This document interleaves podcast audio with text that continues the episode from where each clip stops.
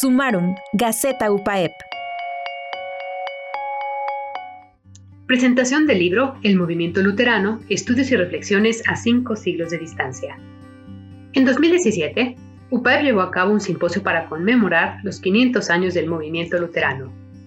Hoy, fruto de este evento, se presenta el libro titulado El movimiento luterano, estudios, reflexiones a cinco años de distancia.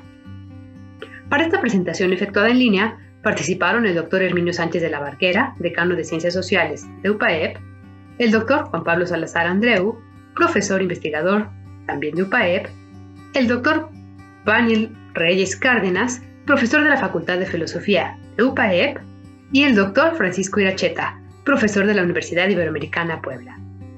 Enhorabuena por este gran producto de investigación. Sumarum, Gaceta Universitaria. Compartir los principales logros y experiencias generadas en nuestra universidad.